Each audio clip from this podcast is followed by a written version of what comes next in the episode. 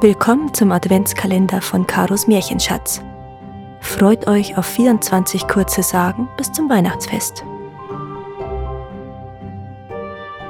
Türchen 19 König Watzmann Südlich von Salzburg liegt der prachtvolle Königssee und an seinem westlichen Ufer erhebt sich die gewaltige Gebirgsgruppe des Watzmann. Der Berg liegt zwar noch auf bayerischem Gebiet, kann aber auch als Teil der Salzburger Alpen gesehen werden. Mit zwei gewaltigen Spitzen, die eine erhebt sich 2713, die andere 2712 Meter hoch, ragt dieser Bergriese in die Region des ewigen Schnees empor. Eine Anzahl niedriger Gipfel umgibt die beiden Spitzen. Von dieser Gebirgsgruppe erzählt man Folgendes. Vor langer Zeit lebte und herrschte in der Gegend ein König, der den Namen Batzmann trug. Er war ein rauer, wilder Geselle, der grausam wütete. Liebe und menschliches Erbarmen waren ihm völlig fremd. Nur die Jagd war seine Lust. Seine Frau, seine Kinder und seine Diener waren ihm sehr ähnlich, und so zitterte sein Volk vor Angst, wenn der König und sein Gefolge durch die Wälder tobten. Mit Furcht hörte das Volk den Lärm der Hörner und das Gebell der wilden Hunde, denn Watzmann und die Seinen schonten niemanden. Jeder, der ihnen in den Weg kam, war dem Untergang geweiht. Bei Tag und Nacht zog die wilde Jagd des Königs durch das Gebiet, durch die Wälder und Täler und vernichtete die Saat auf den Feldern und mit ihr die Lebensgrundlage der Bauern.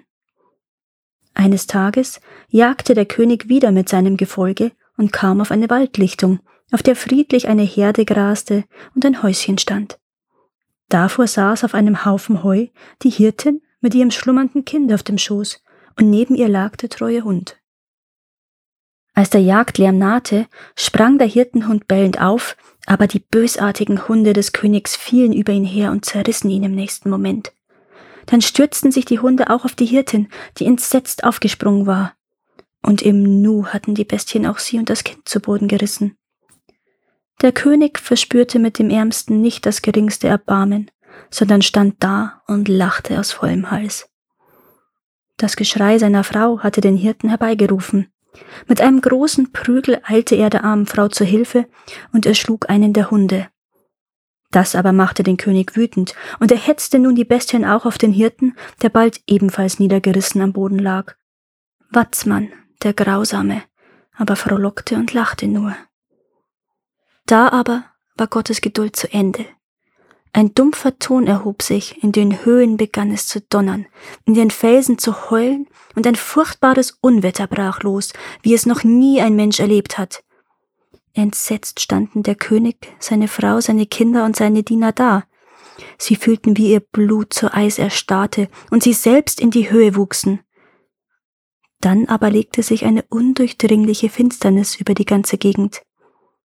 Als sich das Unwetter endlich ausgetobt hatte und das Licht zurückgekehrt war, war die Gegend völlig verwandelt. Sie hatte sich zu einem mächtigen Gebirgsstock erhoben. Die Gipfel bildeten König Watzmann und seine Frau, umgeben von ihren Kindern und Dienern. Alle waren in ungeheure Steinriesen verwandelt worden, die für ewige Zeiten hier thronen mussten.